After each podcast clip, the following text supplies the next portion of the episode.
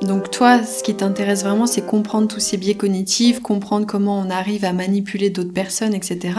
Euh, concrètement, dans ton travail de détective, les gens qui se font manipuler, c'est pas eux qui viennent te voir.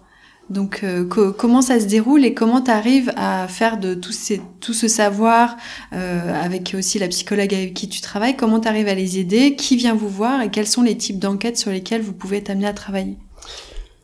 Effectivement, les victimes, ça arrivera peut-être un jour, mais euh, n'ont jamais été mes, euh, mes requérants directs. Euh, les requérants directs, la plupart du temps, en effet, c'est typiquement une famille qui s'inquiète sur un proche, qui, est, qui s'est embarqué dans un truc X ou Y, quelle que soit la matière, mais qui constate un changement chez cette personne, c'est-à-dire un changement euh, qui n'est pas forcément hyper brutal, qui est euh, très radical, très important et qui a été progressif. Donc ils ont senti cette progressivité et le fait que leurs leurs proches euh, ben, leur échappe quoi. Donc parfois même je suis confronté à des familles qui sont carrément en rupture hein, avec euh, avec par exemple euh, leur enfant d'une vingtaine d'années qui est parti dans un groupe X ou Y. Comment tu arrives justement à faire la part des choses et à savoir si c'est légitime leur demande? Parce que peut-être que les parents et les enfants, ils sont, ils sont en guerre pour une raison euh, légitime de la part de l'enfant. Enfin, c'est ça qui est difficile, c'est que nous, on ne sait pas ce qui s'est vraiment passé.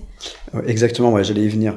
Il s'avère qu'en effet, les gens, en plus, se retrouvent seuls face à ce phénomène, parce qu'en France, il y a une notion qui s'appelle le consentement, et quand les gens sont adultes, ben, ils prennent les décisions qu'ils veulent. Donc, sauf à laisser une ardoise, etc. Bon, voilà, mais en France, on fait ce qu'on veut, on peut même disparaître si on veut. C'est pas interdit de disparaître. On peut disparaître sans laisser de traces, du moment qu'on laisse pas euh, derrière des obligations ou des dettes.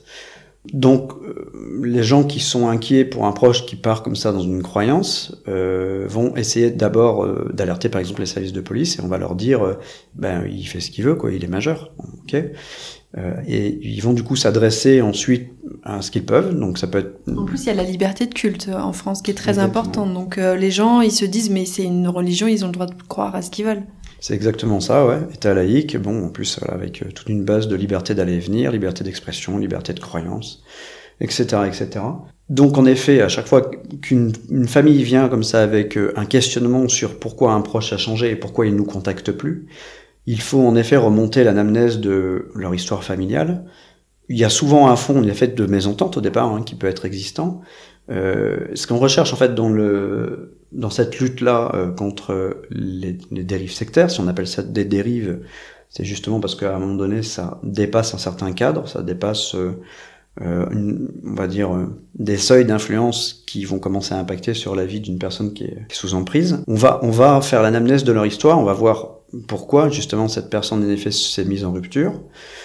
Et si cette, cette rupture est complètement en effet volontaire de la part de leurs proches, ou si on peut soupçonner derrière une mise sous emprise de la part d'un groupe ou d'un individu euh, seul.